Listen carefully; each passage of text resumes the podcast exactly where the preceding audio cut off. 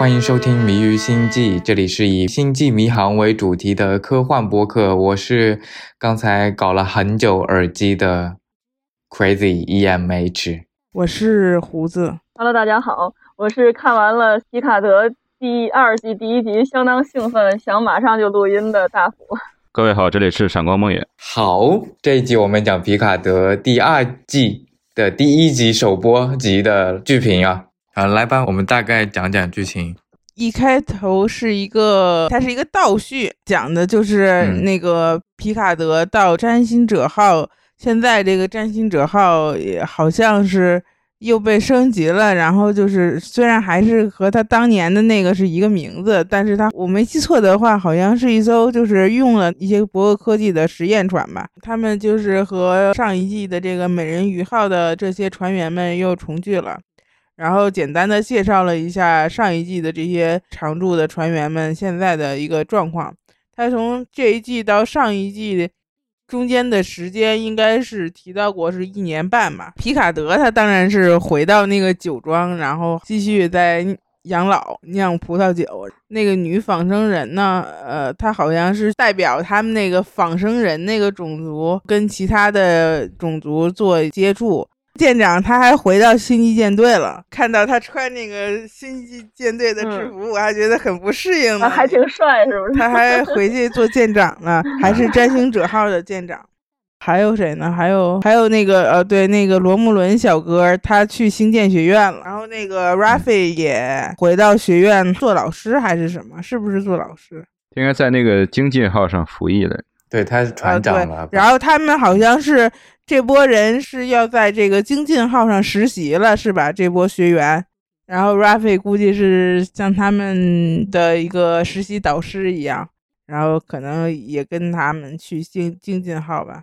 然后就是简单介绍了上一季之后这几个人的现状。然后再然后就是说，那个回到星际舰队的那个舰长，他收到了一个信息，好像是伯格女王发过来的，找皮卡德，还想让皮卡德帮帮他们。然后皮卡德不久前还跟他那个在酒庄里帮忙的罗姆伦女的有一些很迷之助手吧。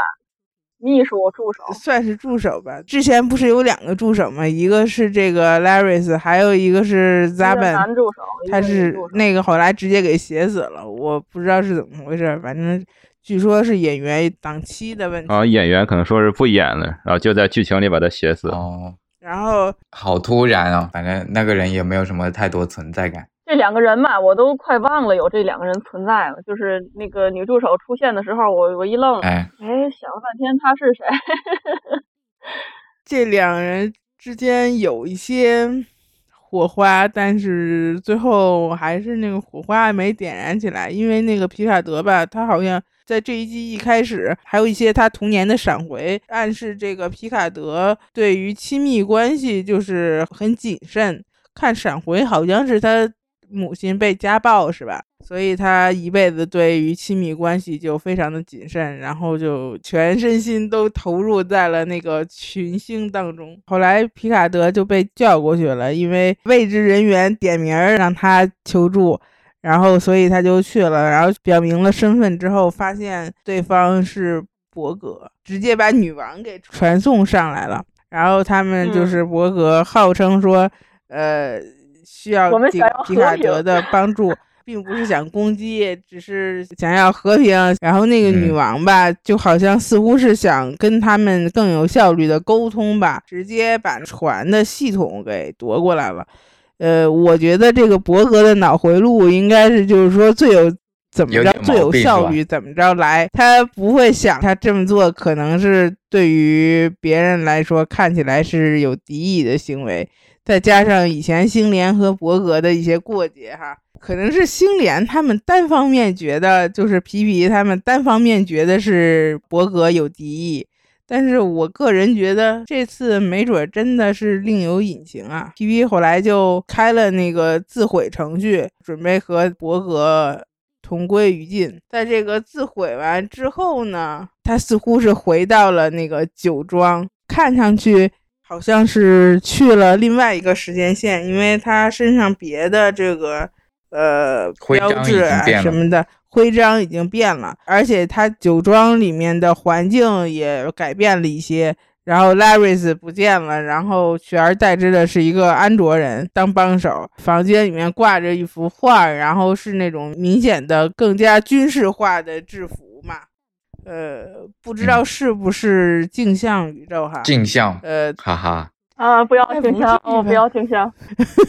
我已经那个发现号 PTSD 了，不不，尽量不要不要搜那条那条怀时间线。疑是镜像吗？总之就是他正疑惑的时候，这个 Q 出现了，然后 Q 的声音出现了，Q 的声音出现了之后，那个皮卡德在那 no no no no no，天呐，呃这地相爱相杀的两个人，对对对，那个 Q 呃刚开始出现的时候是当年的那个脸，就是年嗯轻的脸，所以我当时看的时候还一愣。Q 说那个呃，为了跟你看上去的年龄相匹配，我也变老一些。然后他打了个响指，然后就变成了老年的那个样子。最后跟皮卡德说：“你还记得当年我们分别的时候，我跟你说过什么？就是 TNG 最后一集的时候说 ‘Trials never ends’，这个审判从未结束。对。”有始有终了，属于是。这个大概就是这样的一个留下了这么一个悬念。嗯，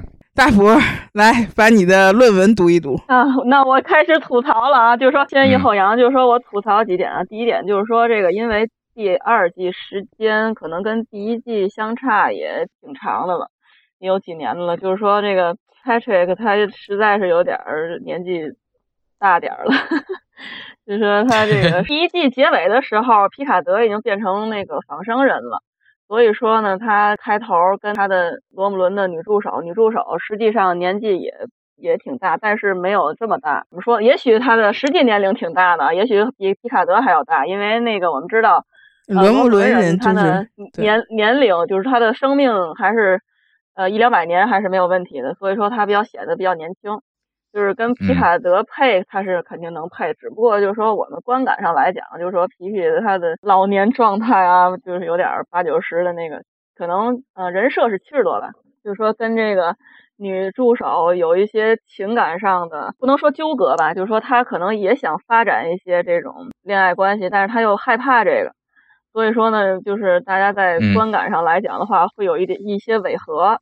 因为我们知道《星际迷航》这个舰长的话，他都会有一些情感的经历。就是皮皮上一段情感是跟那个谁，跟那个大夫结婚了，然后又离婚了。可能是为了丰富这个皮卡德这个角色，所以就是说给他加了一下这个情感戏份。我觉得嗯没有必要，就是说我个人觉得啊，就是说，嗯呃，加了几句台词和这个就就没有必要，因为他不是说没有过情感经历，他台词里也说了，他本身是有有一些情感经历，只不过可能是因为性格或者他家庭原生家庭的关系，所以不太顺利吧。另一点的话，就是我比较喜欢这集的这个节奏啊，真的非常的星际迷航啊，就是说一点儿违和感都没有。剩下的话就是第一季，就是有一些角色吧，都是都没有涉及，比方说那个仿生人，他那个伦伦的那个姐弟是吧？就说那个把修给捅死的那个姐姐，好像和弟弟都没有出现，这个后续或许会会有交代吧。呃，我比较喜欢的有一点比较兴奋的，也是上一季留的一个坑吧，就是说那个卷毛的那个小姐姐，她她叫什么名字我又忘了，跟那个阿七的感情这段我比较啊喜欢就是说他对啊嗯 Rabi 对，因为新角色我总是记不住名字，然后这两个嗯人就是皮卡德他自己的那个情感不太顺利，所以呢他就是。比较关心他下属的一些情感的经历，他就是问了卷毛的那个小姐姐说：“阿七出任务，你作为阿七比较重要的那个角色。”然后小姐姐说：“阿七比较适合那种游侠的角色。”我觉得这个情感就是对上一季做了一个比较好的总结吧，就是说两个人，我是希望两个人锁死的啊，就不是不是因为我是坚定的侦查党这么想，而是说我。当然有也有这个原因，嗯，我是比较希望这两个人就是能够很好的发展下去，或者是成为嗯情侣肯定是了，就就是希望两个人可以生活在一起，看后续发展吧。啊，关于他们俩的故事，好像也有也有一个专门那个有声小说，好像也讲了 Raffi 和阿七的，对。嗯，其他的话呢，我比较喜欢的就是，就是他这个电视剧里面的服装，这集的服装就是，比方说那个上一季的女主角，女主角她的服装就是特别的像古早的《星际迷航》电视剧里面会出现那种嗯外星人的衣服，特别夸张，夸张中呢带点简约，就不像是发现号，我又要 diss 发现号了，各位不好意思，那个发现号吧，他那个就是。呃，我们吐槽发现号的时候也说过，就是它的那个有点像苹果，就是那种现代工业设计那种呃简洁的风格，我不太喜欢。我喜欢的是那种有点人情味儿，就是有点生活气息的，嗯，带点科幻感。科幻感不是简洁，就是蓝发蓝光，发激励蓝光就是科幻感。科幻感是我们现在的人不会去穿的衣服。就是出现在那种服装设计上，就是特别走秀那种风格，特别怪异，也不能说怪异吧。其实我觉得，就是上一季女主角她穿的，就是在这集里面穿的衣服，特别符合古早的那个星际迷航，就是 TOS 下一代。还有像是哦，这集也提到了，就是星际迷航无限太空是光头的那个女主角，她也是这种风格，就是领子特别立立体，有线条感这种风格。而且音乐也是特别的，这集里面也带了一点儿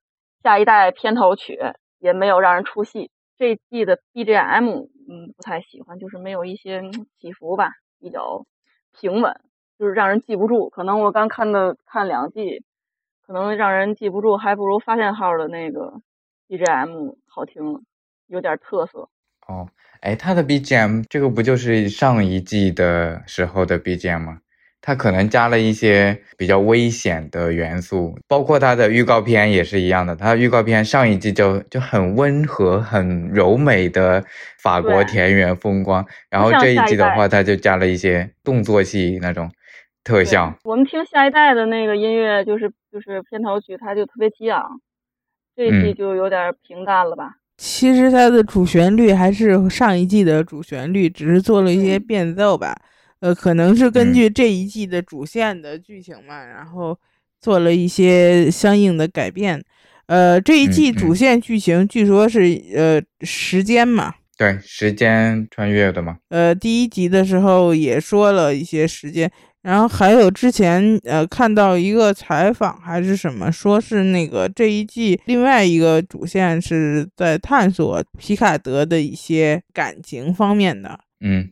探索皮卡德的内心嘛，这一集也有体现嘛。这一集说就是 Final Frontier，不仅仅有对于宇宙的探索嘛，而且也有对人心、对皮卡德自己内心的探索嘛。对啊，这方向是对了，我觉得这方向不错。嗯，我再吐槽一点啊，皮卡德他是法国人嘛，他们家是那个就是经营酒庄的。然后就是我们现实中都知道，就是去年嘛，呃，出了皮卡德酒庄的葡萄酒，我看的时候特别有意思，因为现实跟虚幻就电视剧一结合，就觉得特别有意思在哪儿呢？出周边，对他卖周边肯定是，但是呢，你你要是一想，这个周边是贴牌周边，就是说肯定不是皮卡德庄园出的，只不过呢，就是说这个葡萄酒也很也很贵了，就是这周边可能。具体多少钱？我好像也得有几百美元了。不就是收割他们那些 呃老外的，就是老外粉丝普遍年龄比较大嘛？对对，就是定向收割那一个年龄层次的粉丝。这个事儿是很好，就是说，如果我也买得起的话，我也买得到的话，我肯定是会买的。只不过就是说，我一想到这个东西是贴牌的，就 就觉得他能他能是真的皮卡德酒庄出的吗？好家伙，皮卡德都是虚构人物。对，而且呢，我们就是说，已经有人收到了，就是粉丝已经有收到了，对，嗯，然后据说味道还行。啊，那不知道，我没，我不喝酒。哎，呃，说起酒庄，就是你们还记得上一季的结尾的时候，他们不是要去探索太空了吗？怎么那个皮卡德他这一季又在酒庄里面种葡萄去了？我没有想通这一点。就是从上一季到这一季，可能有一两年吧，那这一两年不知道发生了什么。嗯，对对，这期间有一年半，嗯，一年半可能发生了一些事，然后不知道他会不会填坑。我觉得这一集编剧玩的特别好的点就在这儿了，让观众又虚又幻的。我再吐槽一下啊，就说那个波哥女王出现在剑桥的时候，天呐，我当时那一愣，就是说我以为是黑武士的，说句实话，就星球大战了。这集我觉得最好的地方就是没有让我有星球大战感，这个是太棒了。我就是说现在新剧新的星际迷航电视剧总有总让我不知道哪个时候想到星球大战的那这个场景。虽然我星球大战都没看全。但我觉得阿七阿七那个身份已经在往《星球大战》里面那个汉索罗那个身份已经靠拢，就他那个下半身那个装枪的那个肩带，这一看就是那种星星战宇宙风的感觉。我要夸的这点就是说星战风不是那么的明显，但是呢，就是波哥女王一出现的时候，我就觉得有一种星战风。嗯，还有这个女王啊，我想说一下，就是嗯，看了半天没看出来她跟她是不是原来那个女王。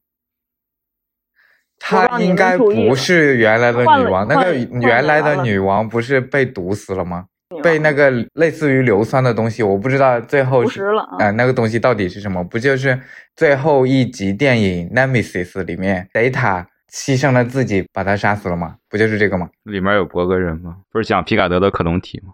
应该是第一次接触，第一次接触应该是第八部，我记混了吗？蒂卡德的克隆体是那个汤姆哈迪演的那部，应该是第八集是。第一次接触，嗯，博格女王死的那集吧。我记得博格女王是死过一次。嗯，真妈也炸过一次那个博格老巢。博格女王对呀对呀对呀，真妈的那一次也炸了嘛。那真妈那一次，她还把那个 Hugh 的，就是那种个人的思想，已经带到了博格集合体里面嘛。也就是说，博格集合体很有可能发展出了。有一些自我意识，然后他们就会搞分裂。哎，有没有觉得那个伯格女王说话很像《发现号》里面的克林贡啊？就是感觉吐字不清晰，然后戴着个头套说话的感觉。我都没听清他说的什么，我就听了好几遍，我就想是不是原来那个女王？应该不是，我听声音不太像。他这个女王的设计就，哎呀，又是老外对于外星人的一种设计，就是啊，非得搞个章鱼。非得搞一些触手，克苏鲁风。而且这个新女王似乎非常的谜语人，就是在那个星舰自毁然后炸之前，然后她跟皮卡德说那个让他向上看，就是和当年啊那个皮卡德他妈妈跟他说的那个话是一样。嗯嗯，就是因为他皮卡的曾经是 Lotus 嘛，他被同化过，那这样的话。伯格也知道嘛，所以他说出这种话也不奇怪吧？哎，确实之前没有往那边想，忘了皮卡德的这一段经历了。是皮卡德曾经同化过嘛？那伯格人他就知道了皮卡德的童年的事。那不管他们的真实意图是什么，他现在是想要加入新联的话。那既然点名要皮卡德，那肯定得说点让皮卡德震惊的话，对不对？这一季的主线是，既然是时间的话，有没有可能？是因为 Q 又给皮卡德他们开挂，然后又把他们送到过去了，然后呃，他们的一些行为改变了历史，然后制造了一个大危机，然后导致连伯格都觉得这个危危机很危险，只有皮卡德才能化解危机，才能救他们，是吧？应该是类似的。我听说他们后来应该是有两段穿越嘛，然后第一段穿越就是从那个正常时间线回到了一个就是第一季结尾的时候的那个更加军事化，也也不知道是不是镜像，反正就更加军事化的一个平行宇宙。然后这应该是第一段穿越，然后第二段穿越就是他们为了改变这个时间线这样的一个发展，他们好像是又回到了更久的过去了。然后他们好像听说是二零二四年来着，那不就快了吗？那不就可以蹲到皮卡德了吗？嗯，对呀。你们为什么第一个想到的是这个？因为就是已经跟我们的时间线重叠了呀。啊啊！终于活到了星际迷航时间线里面去了。而且我感觉就是这一季的预算不多。没关系，就是说为什么？怎么？此话怎讲？为什么觉得预算不多？那因个为伯格的那个特效也还行啊。我觉得，因为看他的那个比例嘛，如果他们穿越回二十一世纪二零二四年这个部分的剧情多的话，那应该就是那个预算不多，因为穿越回这个现代的这个拍摄，当时这也是一个 ST 的一个老操作了，然后。穿越过去的话，它应该是就是什么化妆成本啊，或者什么成本呐、然后应该是 哦相对低一些。也对，也对，我觉得如果说预算不多的话，这些编剧有可能就会好好编故事了。嗯，发现号他那个嗯预算倒是多，那个特效也好，可是看不下去，嗯，本末倒置。也有道理，是这样子。但是也不不，就就是预算多少跟故事好不好看，应该没有应该。没有必然的联系对。嗯，而且往往都是那个预算少的时候大力出奇迹，没错，那个求 求生欲强，嗯，然后整的最后那个结果倒是不错。对，也是有点道理的了。你们看了那个 Ready Room 吗？就是这个现在皮卡德啊，或者是发现号啊，它播出之后会有一个采访节目。然后偶尔看。偶尔看。这一集他们说，这一季的话，他会以皮卡德的人物转变为一个主线嘛，就是会探索皮卡德的内心嘛。但是同时，Q 的内心也会被探索到，嗯，也会讲到很多 Q 的事情。哇，那就是说 PQ 是真的。皮 Q 是真的，我记得有一个访谈是直接就是说明在探索，就是这一季有一部分感情线的主线是探索 Q 和皮皮之间的感情。啊，你快点把这个资源放出来，我要磕一下。然后我寻思吧，然后就是 Q 也没有性别嘛，就算他有性别呢，他老是那男的的面貌示人，那皮皮估计也是二十四世纪、二十五世纪人，就是对性向没没那么纠结，可能就人人都是双性恋，然后就是你懂的。被你这么一说，我有点不敢看。我只是觉得他们两个在一起很好玩。如果真的是真的是 一对的话，我倒是觉得嗯没有必要，可以有，但是没有必要。可能不会真的盖章啊，说他们是一对儿啊，嗯嗯但是可能会就是说 Q 对皮皮的感情放在这儿了，然后啊，皮皮对 Q 的感情放在这儿了，就不说是爱情，你们自己理解。嗯我觉得这集比较有意思的就是在于，就是该男和 Q 他们种族其实都不会变老，但是呢，由于就还有这个上一季的戴塔，就是说他们都不会变老，但是呢，因为这个时间跨度过长，就是二十年有吗？嗯肯定有了吧？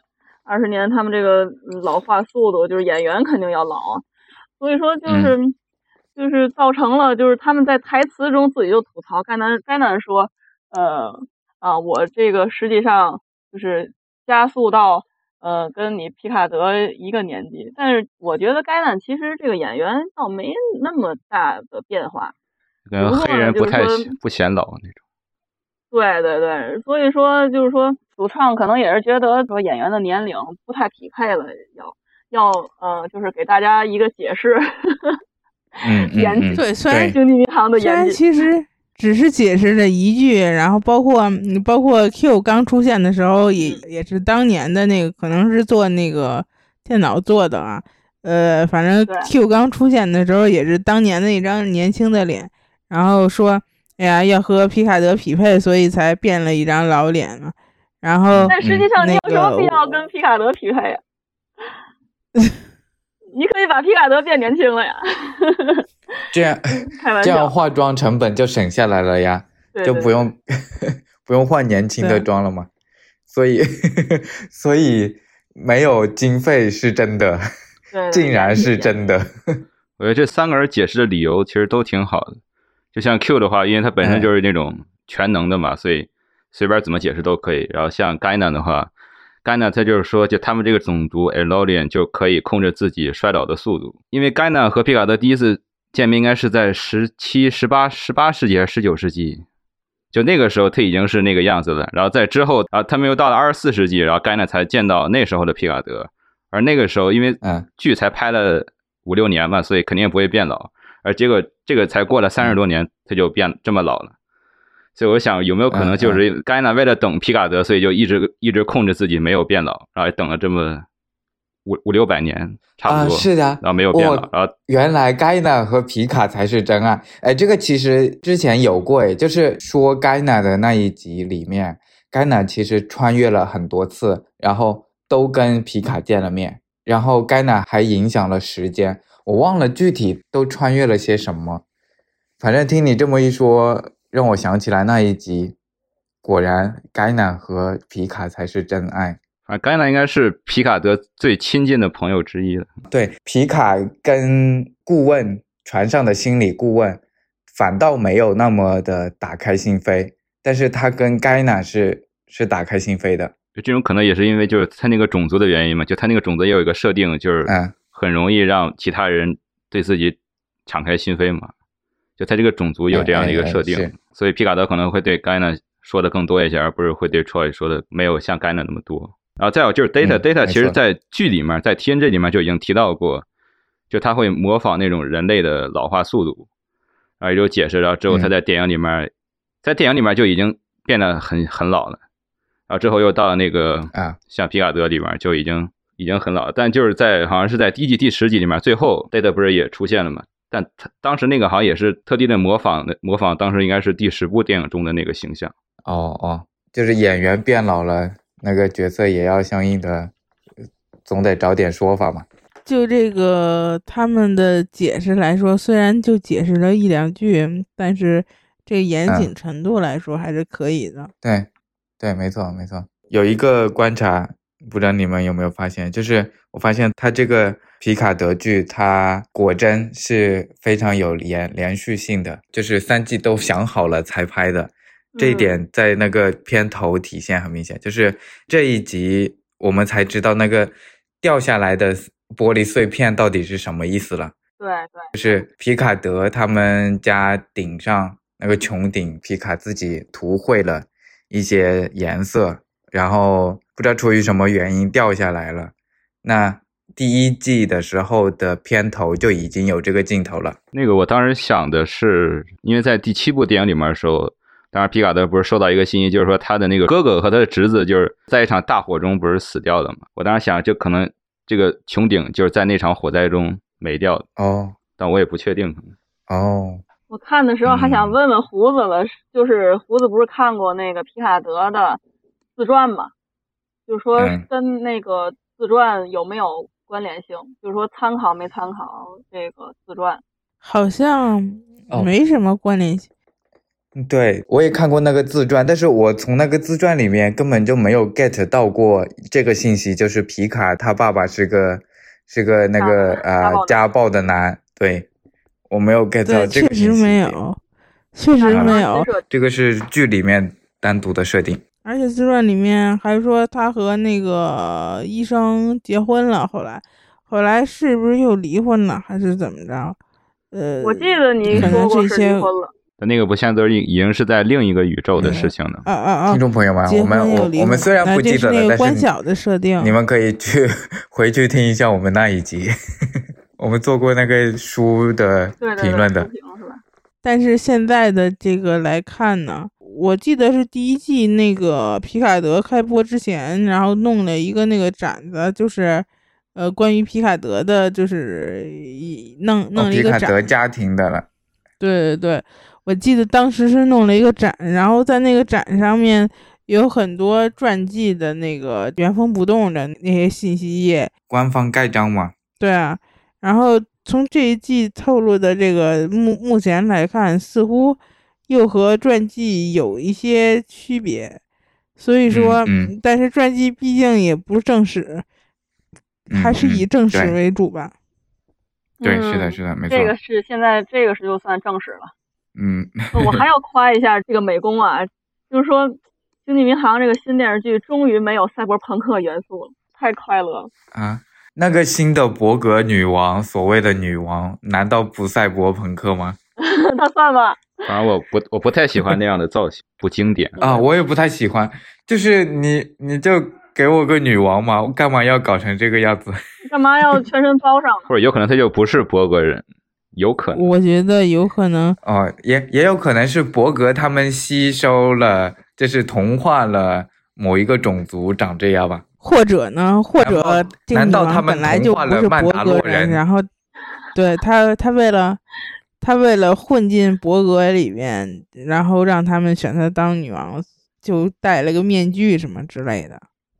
嗯，哦，我刚才说，难道他们们同化了 曼达洛人？你们居然没有反应？嗯，没有没有，没什么反应，因为虽然看过《曼达洛》，但是我对《星球大战》就没什么反应。我只我唯一有反应的就是说那个新电视剧里哪个镜头又让我想起来《星球大战》了。好了，来来，我们来讨论一下那个镜像或者不是镜像这个时间线，它搞得有点像是皮卡德的梦境的一个样子哈、嗯包括这一集开场的时候，这个我们可以确定是一个梦境，还是说这一个曾经也是发生过在某一条时间线上发生过的东西，然后他做梦梦到了，或者我看到最后那个就是真的自爆了。自爆的时候呢，我以为啊，这个剧情就像 ENT 里面那个丹尼尔是叫丹尼尔，丹尼尔就是救 Daniel，回去救嗯那、回去救那个阿切尔。就是时间特工。对对对，时间特工的那个剧情，我以为就是说，就是会出现一个时间特工回来，呃，重启时间线，然后没想到是 Q 搞的鬼。但嗯实际上我知道，我看之前我知道是有 Q 会出现，我没想到第一集他就出现了，我以为啊得等到剧中它就说那个剧播到七八集、六七集的时候，他才会出现，哦哦，挺意外的。嗯嗯，他这一季好像是一个常驻，不知道 Q 要搞什么鬼，或者说这件事情是不是由 Q 控制的，还是由更高级的文明来控制的就已经算是宇宙中比较高级的了吧？对啊？那当然，我猜呢，就是以 Q 对皮皮的感情哈，他又在、又在调戏皮皮了。又在为皮皮提供第二次机会了。你还记得，就《天际》里边有一集，就是皮皮好像当时正在就是比较纠结的时候，然后 Q 就把他带到了那个就是过去，然后带到了应该是觉得他人生转折点的时候，就是嗯、呃他在学院的时候被被人捅了那个心脏嘛，就是啊那个嗯，被宇宙人在酒吧捅了心脏。喝喝酒的时候打架了。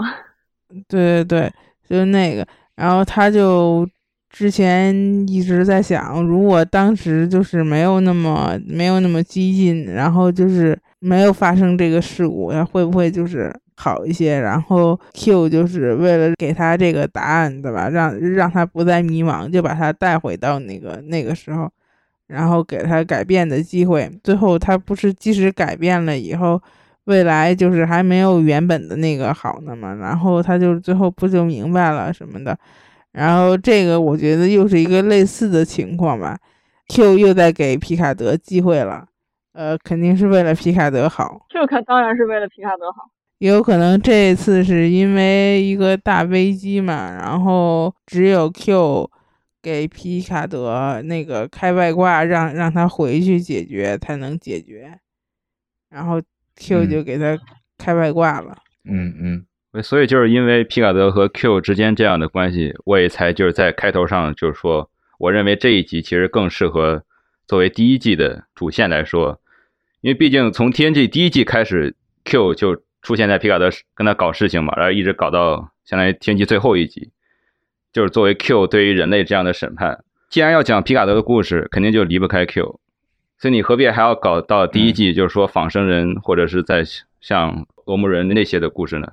虽然在 TNG 的前三季啊，可能主要是以 Romulan 为反派，然后或者又讲嗯。皮卡德和 Data 之间的关系，但我觉得最重要的还是皮卡德和 Q 之间的，因为毕竟就讲皮卡德嘛，又不是像第一季里面第一季第一集刚开头一个一个谁都不认识的小姑娘就直接找到皮卡德，然后整个第一集都是在讲那个小姑娘的事情。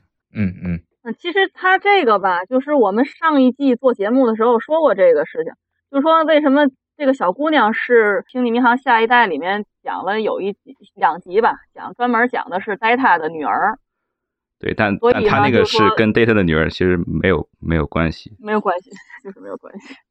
这个我可以给你解释一下啊，就是说这个我我觉得为什么第一季剧情是那样，就跟发现号一样，就是它已经有立项了，有皮卡德立项，但是我们讲什么故事呢？不知道。然后大家集思广益啊，那就先讲仿生人吧，讲戴塔女儿吧，这个故事就出来了。第二季的时候呢，编剧觉得啊，我们可能呃突然间灵光一闪，有了好的 idea，然后呢，就是跟就是一些情怀也出来了，然后呢，这集就出来了，只能这么解释。我倒是觉得这个皮卡德，因为要跟那个爵爷合作嘛，然后嗯要说服爵爷的时候，爵爷当时说，呃，呃他们找到他的时候，给他看了一部分的这个设定和剧本嘛，然后他才决定说回来演。就是这个皮卡德这个剧，就是很明显的，他就是他不像发现号，发现号就是属于是那种传统的美美剧嘛，播一季，然后拍一季，然后续订一季嘛，然后就是你你看播第一季的时候，并不会知道就是说要续订到多少季，只能说一边拍一一一边再说。然后但是这个皮卡德呢，就是当时立项的时候就知道是有三季，整个故事从哪开始，从哪结束，整体大纲一个走向，最起码已经出来了。它就已经是固定好的，就是说接下来三年就是一季一季的演，有始有终的。都说第一季的皮卡德不像是皮卡德，是 Patrick 而不是皮卡德，跟皮卡德跟 TNG 和电影里面的形象塑造完全的不一样，就感觉像是颠覆的一样。因为我前两个月才补的皮卡德嘛，所以我我对里面的细节还记得比较清楚的。就在里面，皮卡德直接直接说我不喜欢科幻作品，我也不喜欢读科幻小说之类的。但是他后面真香呢？如如果按照这是一个比较长的叙事的话来说，可能就是先欲扬先抑吧，就是皮卡德从一个人生低谷中，然后再恢复过来。就因为是那个罗姆伦星爆炸嘛，这也算是一个对于整个阿尔法象限来说都是一个比较大的事情。这个类似于苏联解体这样的、啊这样的事件等级，也对皮卡德这样的一个军人身份，然后对于他对星际舰队这样的一个信念有了一个动摇，所以他就可能是就跌到人生的低谷了。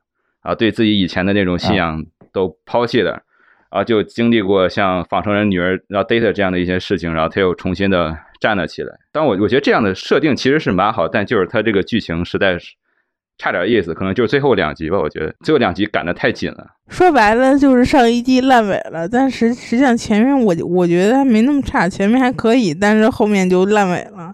就像你说的，如果就是说他整个把这个三季看作一个整体的话，那第一季的时候就是说因为那个火星的事件，皮卡德感到自责，然后感到他对于星联这个大半辈子的这个信任受到了打击，然后自暴自弃地回到酒庄。后来经过第一季的这个事件呢，又振作了起来。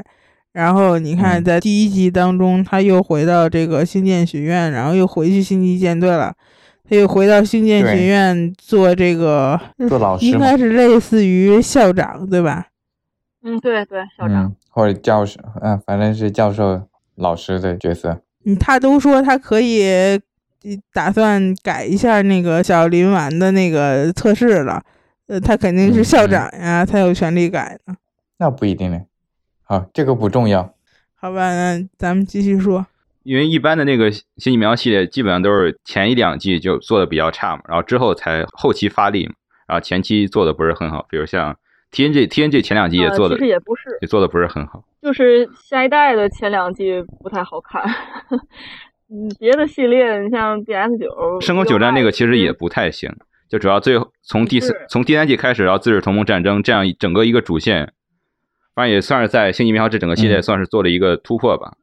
啊，之后其实，嗯在 Vo- Voyager 前两季做的也不是很好，主要可能是因为嗯，角色的原因，比如像那个 Cass 或者是一些 Cass 还有那个谁，Nilix，呃，对他们这个角色吧，怎么说呢？就是刚开始可能就是给人感觉比较比较装，但是后来其实这个角色往后演还可以，可能是人设的问题，特别令人讨厌。但 Cats 只演了三季他就没了，然后之后他回归的那一集做的也不是很好。对对，阿七来了以后，突然间就就好看了。嗯可能是我觉得不跟演员没关系啊，就是说就是人设的问题。你看 Vis，嗯 Vis 里他那个角色也是一开始就是神童还是什么的，总总是脱离群众，杰克苏的感觉 脱。离群众。对对对，杰克苏就是玛丽苏这种感觉，后来就是嗯慢慢的好多了。当然，那个威斯里那个角色到最后升仙了，他也是从始至终这个角色都是那样。又或者像就是到 ENT 的 ENT，我现在看到第三季，反正第三季讲的是那个星际战争是吧？也整个整个一季的主线，然后比他那个前第一季、第二季，然后第一季、第二季对于 Archer 这个这样一个角色的塑造也不是很好，就感觉在前两季中 T'Pol 可能更适合当舰长，而不是像 Archer 那样。就他这个这个舰长的性格不像其他前呃四个舰长那么突出。你看他这个就是四季不就被砍了吗？观众眼睛是雪亮的。其实这个演员很好，演员演就是阿切这个演员，他演别的就是电视剧不这样，就是特别有性格。但是演这个角色吧，就一点性格都没有。也也可能是说就是其他的，你像那个 Cisco，或者是像科尔克尔那个皮卡尔的跟妈这个，他们的性格过于突出了。嗯，就是国父的这个角色，就也有点中规中矩。中规中矩才是对的嘛，因为他这个角色是相当于说是新联的国父级别的，然后呢，他主要是一个外交官，他去拉拢关系的嘛，不是不不算是拉拢关系，我就就跟别人建交的嘛，所以才会有了新联嘛，所以他他本身就是一个比较温和，没有什么太多个性的一个角色，这点跟皮卡德很像。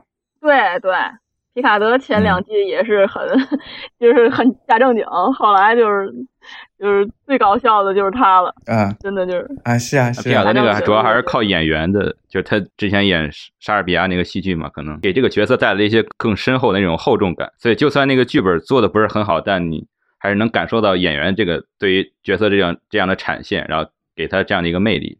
嗯嗯所以其实到第二季，然后对于皮卡德内心的这样的一个描述，我觉得其实还蛮好的。因为在 TNG 里面，基本上皮卡德就是那种虽然有一些描写，但基本上就是那种比较伪光正的感觉比。较脸谱化。对，就是感觉他不食人间烟火，不需要情感，只需要打工，只需要 只需要当舰长工作是他的全部，星联是他的全部，他是一个爱上了星联全部的人。但是就是说后来那个我们知道，皮卡德贡献了《星际迷航》大部分的表情包，实际上嗯内里还是一个逗逼，而且呢，他特别的，不能说激情吧，你像他那个就是年轻的时候其实挺疯的，跟他现在后来的那个性格其实截然不同。嗯，他是挺逗逼的。本来他是一个英国演员，人家跟这些美国演员不熟，所以才前面比较拘谨。嗯，倒是后来熟了之后，他就开始逗逼了。这个是哪个纪录片里面讲到过的？然后那些表情包就是 就是之后来的。本来他不想演的嘛，伊人也劝他，要不你就去演这个角色吧。这个角色可能嗯跟他之前那个就是莎士比亚戏剧的那种风格也不太一样呗。嗯但 Patrick 其实之前在七几年，他是演过一个科幻，他是演过当时的老版的沙丘，在里面演了一个啊，我知道那个 叫 Gurney 像 Hardick，像素块儿，对，像素块儿一样的那种表演，就是特效。而他那个角色设定就是一个军人，但他也是一个那种诗人，就这种文武双全的那种感觉。啊，没有看过这一版。这版挺搞笑的，不建议观看。特特效太太搞笑了，我不是说剧情，因为我也没看过，我只是看过一些剪辑，啊特效太搞笑了。哦，Patrick Stewart 他他刚去那个剧组的时候，呃，有有一次大家就是在那个片场比较嬉闹嘛，然后他就非常严肃的说：“我们是来工作的，不是来玩闹的。”然后那个就真拿出了啊那种舰长的那种 气势，气势。呃，后来他就放飞自我了，当然，然后呃其他人都被他严肃的这个语气吓到了。这个是不是跟美国人和英国人他们这个就是说教育和工作方式的不一样造成背景不一样？嗯嗯，也有点。英国人还比较严肃吧，对于就是戏剧也好，工作也好，还是比较认真的。就美国人呢，他工作还是多少带一点儿，咱不能说轻浮吧，那种环境下造成的。有的有的。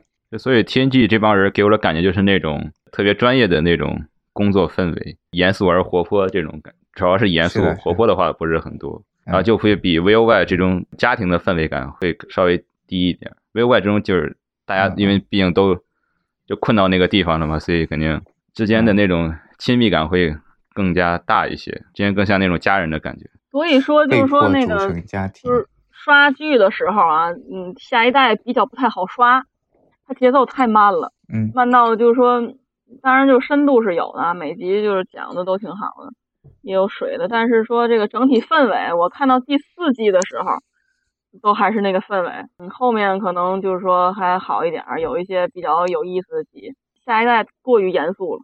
但我觉得他也是为这个嗯。世界观打地基吧，因为毕竟从二十三世纪跳到二十四世纪，肯定要对整个的世界观、世界背景要做一些更深入的解释，然后之后再像到深宫九战或者是航海家号，对于一些基础设定的话，就没有那么多的解释了，就更直接投入到剧情或者是对人物的塑造这方面。实际上呢，下一代带动了这个系列的，就是说热度吧。毕竟 TOS 那个开播的时候，大家伙儿都不太能理解，那个年代人可能不太能理解这种科幻的这种设定。后来到下一代的时候，又重播了 TOS，突然间一下子又火起来了。对，不是还说那个昆明要建派拉蒙乐园，里面不还有那个星际迷航的游游乐设施吗？我其实倒希望里面主要是二十四世纪的东西，而不是二十三世纪的。我查了一下外国的那些星际迷航设施，反正主要里面都是二十四世纪，就是像进取号 D 的那种。我是希望国内的话最好能到二十四世纪，但我觉得不太可能。嗯，我不知道那个就是说梦魇是什么时候入坑的星际迷航的啊？我是疫情疫情刚开始的时候开始看的，哦。但星际迷航我是早就知道的。就说二零一六年的时候是在国内啊，星际迷航就是五十周年那一年是在国内星际迷航是最火的一年了。那年有那个星际迷航五周年特展，那特展的展厅最大的那个线条就是下一代的那个一七零一 D Enterprise D。其实国外的话也是以 D 就是异地为主，下一代为主，因为人气高嘛。因为科幻感比较足，震撼，所以展都做着异地的。对对对，就很帅。当时那个 EMA 是去了吗？那个特展我去了，我去了啊，，也去了是吧？那就是咱三个人应该都都都看过那个展。我去了两遍，那我也去了两遍。对对对，因为我二零一六年刚刚入坑，然后第一遍的时候是被别的小伙伴拉着过去，但是就是完全没有入坑呢。然后那年年初的时候吧，在北京展，然后后来大概是在九月份去上海去迪士尼，然后呃顺便就是他正好在上海展，我就又去看了一次。那一次就是正好是我开始刷呃星际迷航了，然后刚刷 ENT，然后我到现在还记得。然后后来我去那个展那一天就人不多，然后我参观的时候就是正好背景音乐放了一首这个 ENT 的 OP。然后当时觉得，哎呀，我认出来了，这是 ENT 的 OP，感觉很兴奋。其实我那时候只看过 ENT，那个展就是说它主要的展厅就是下一代为主，有那个电影，有那个下一代电影的那个衣服，还有异地的剑桥。TOS 其实也有衣服，但是主要进门的时候吧，有那个 TOS 舰长椅，那个可以坐，背景都可以随便换的。那舰长椅真的是不错，我觉得。嗯，看展的话，真的要做一下舰长以，感受一下，呃，感受一下真正的星际银行舰长的那种感觉。昆明的那个派拉蒙派拉蒙主题乐园，如果呃就是建成了、开放了以后，咱们几个主播，可以约一下，对不对？咱们还不组团去看一眼有没有星际银行的这个？你肯定是有星际银行，就是什么样的？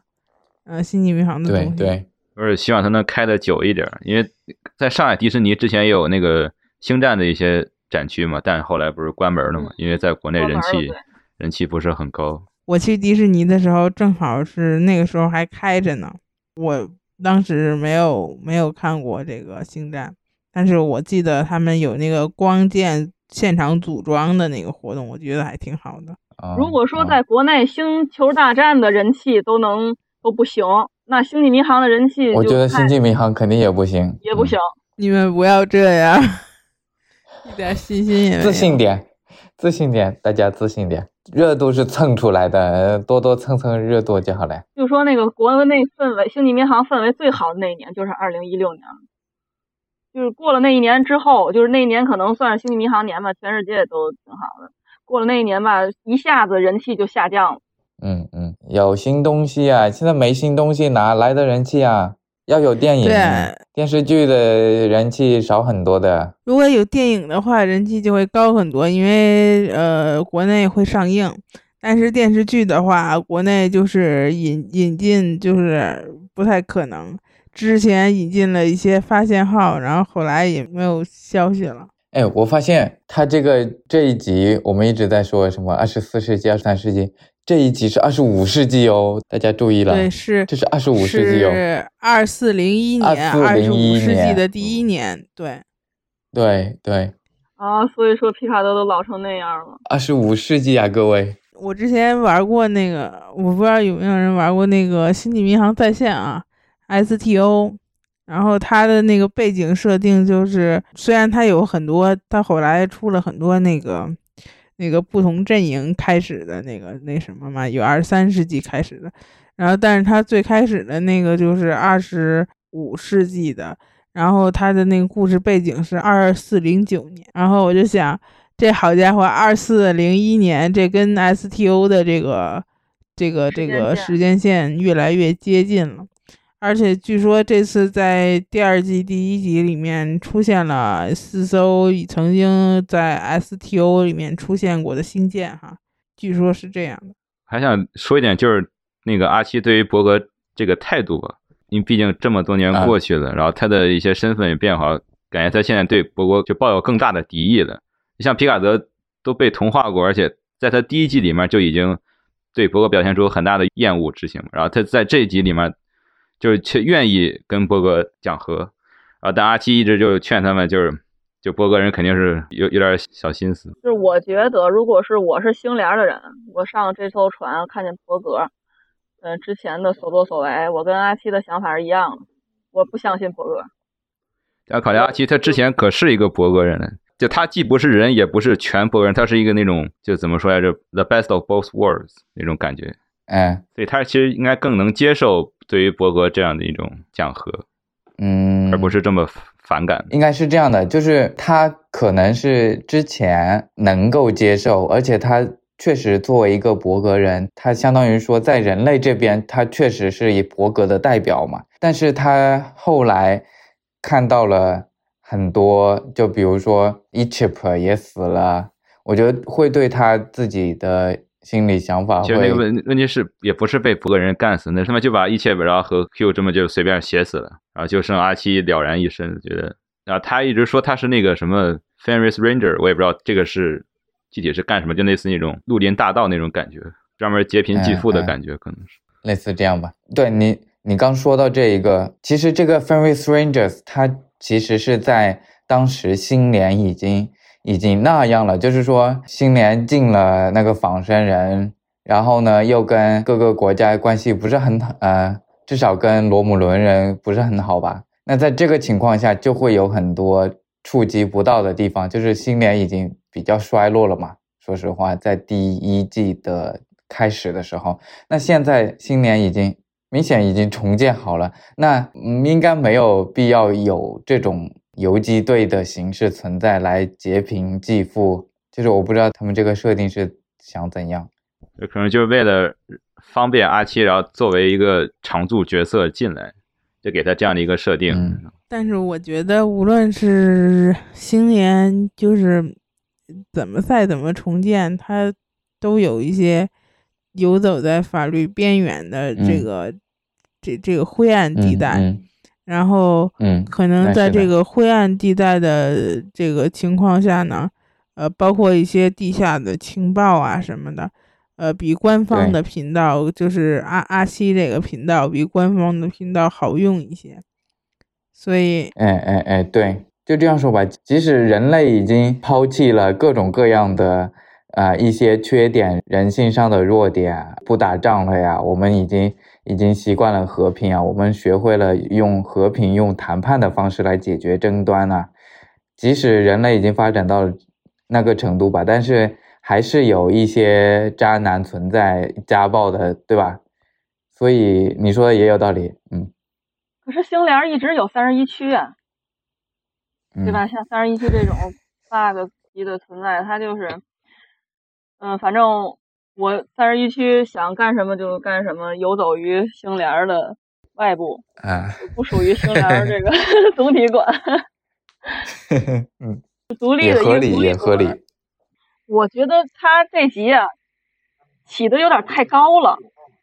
如果说后面的集就是又回到第一季那种状态的话，我可能失落感比较大，就是太过于巧妙了，就是总是咱不能说反转吧，其实也是因为这集还没到反转，可能会下一集，嗯，或者下下集会反转，因为那个呃那个船，嗯。三星者号炸了嘛？炸了完了之后呢，就是说它起了一个新坑，这个新坑就是究竟嗯哪个时间线是现实？是炸了是现实，还是说那个遇到 Q 的这个是现实？目前看应该是炸了，肯定不能是现实，炸了就人就没了。对呀，我我觉得应该不会这么复杂，接受这样的现实，可能就是炸的。但毕竟 Q 是那种全能的存在，他他可以随便把人复活，就是他炸了，打一个响指他就能复活了，所以。只要 Q 在的话，这炸没炸对剧情的发展没有什么影响，而可能就是 Q 把皮卡德带到这样的一个另外的一个时空，也算是就是给他第二次机会，然后同时也就是呃延续了 TNG 一直以来的就是说 Q 对于人类的审判嘛，延续这样的一个主线。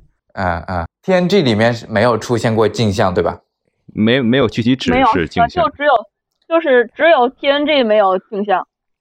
对。其他所以终于来了 TNG 的 Voyager 好像也没有说镜像，但它有那种呃衍生的漫画有提到过 Voyager 的镜像啊，对啊，终于皮卡也来到了镜像宇宙，很有可能是镜像宇宙。IMDB 上面第一集的评分是八点五分，啊，挺高的哇，符合我的心理预期，是发现号不敢想的评分。